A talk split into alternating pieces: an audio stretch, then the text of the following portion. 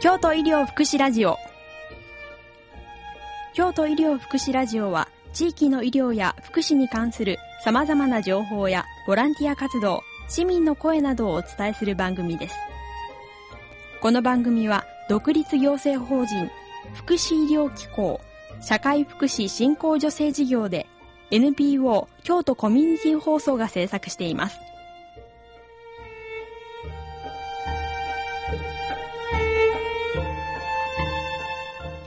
こんにちは。京都医療福祉ラジオの時岡浩二です、えー、今日はあこういうお客様にスタジオにお越しいただいています。京都桂病院の福祉相談室でソーシャルワーカーとして、えー、お仕事をされてます青島美里さんです。青島さんよろしくお願いします。よろしくお願いします。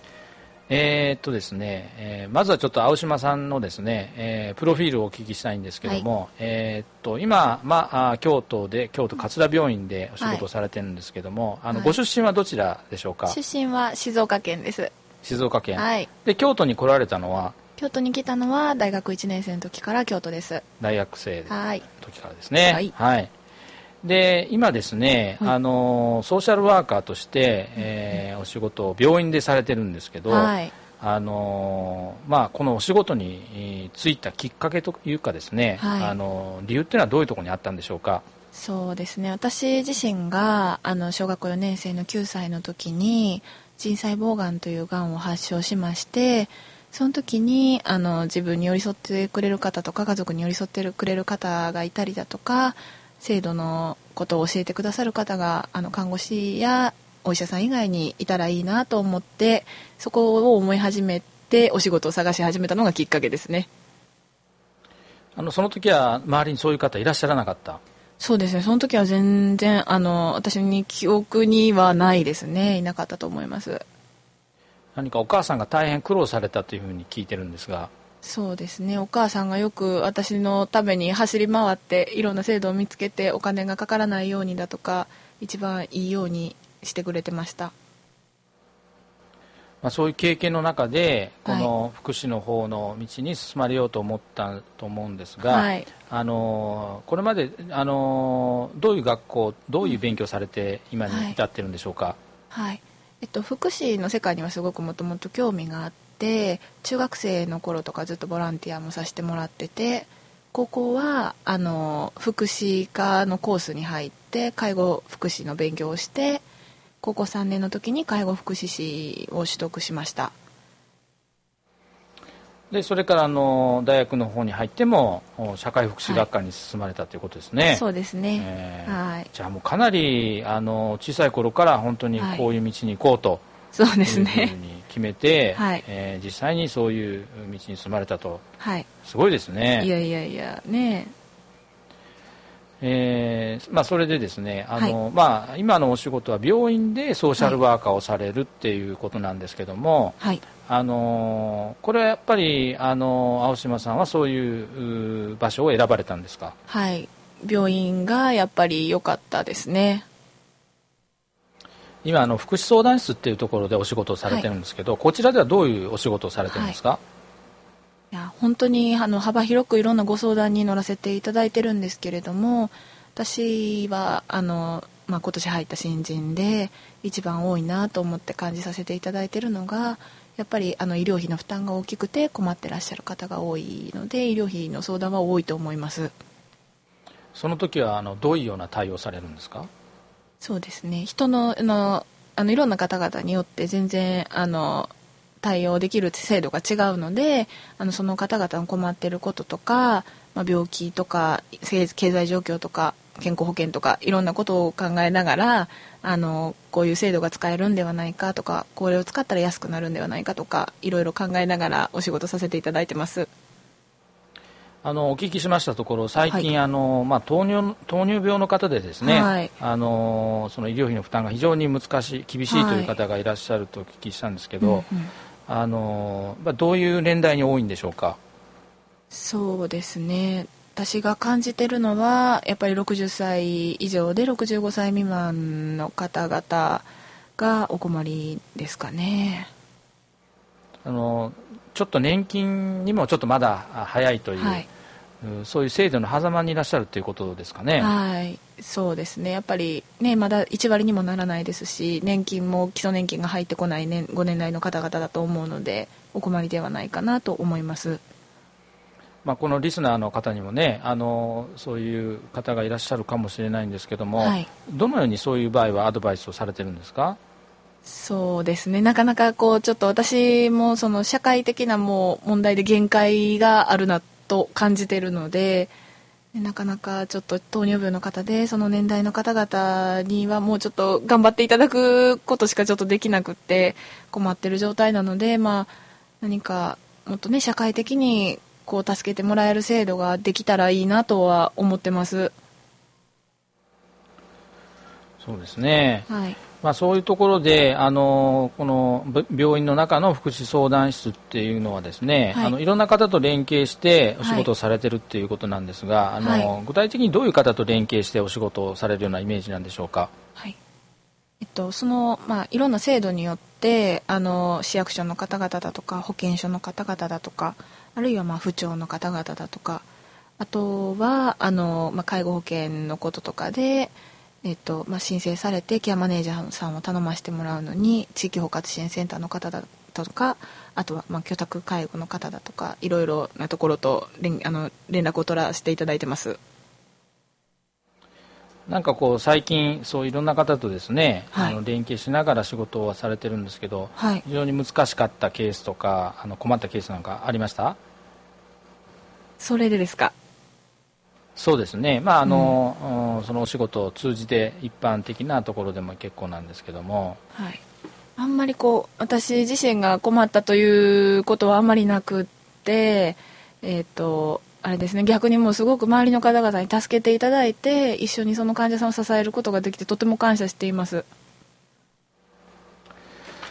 ね、はい、あのいろいろ難しいこともねたくさんあるとは思うんですが、はい、あのこの福祉相談室っていうのは病院にはですね、はい、あのこういう名前ではなくていろんな名称であるとお聞きしてるんですけども、あのやっぱりお多いんですかね？あの病院にこういう場所があるというケースはい、あの相談できる場所はあると思います。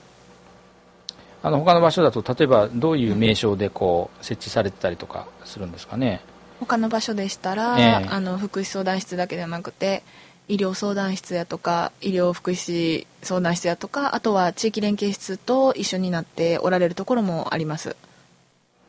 まあ、そういう場所ではあの病院の患者さんの、はい、まあ、あらゆる相談に乗ってると。そうですね。いうことなんですね。はい、うん。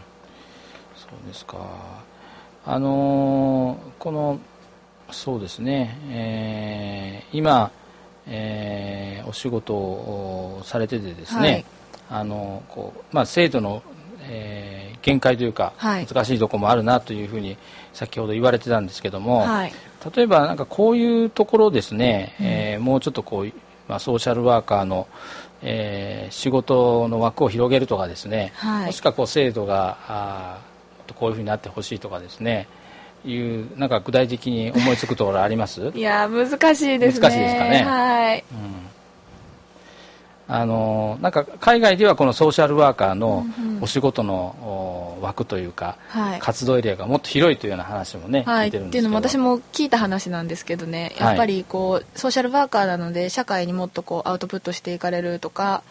っていうのが結構もうアメリカでは主流で結構日本のソーシャルワーカーはこうケースというか一人一人の方と向き合ってその場で完結することもあるのでどっちかというとまあケースワーク的な形の方が多いんかなとは思いますけどね。あのまあ、アメリカの場合なんかはもっとそういう、社会にソーシャルワーカーがい。ろいろ影響を与えるような活動もやってるとい。うことなんですかね。はい、うん、なるほどまあ、あのこの番組ではですね、はい、あの高齢者の皆さんのですねい。ろんな、はい、あの情報支援情報をですね提供したりしてるんですけど、はい、やはり病院で今高齢者の方が、あのまあ、治療がある程度済んで、うん、えー、在宅の方に戻るというケースが今多いですよね。そうですねまあ、そういう時にあのどういうところがやっぱりよくこう相談に乗られるようなポイントでしょうか、うん、ポイントですか？はい。そうですね。やっぱり認知症の方がかなり多いかなとは思います。難しいところはありますか？認知症の方の相談に乗ってて。認知症の方の相談に乗ってて。難しいところはですね。やっぱり本人さんにこう認知症の自覚がない時がなかなかあの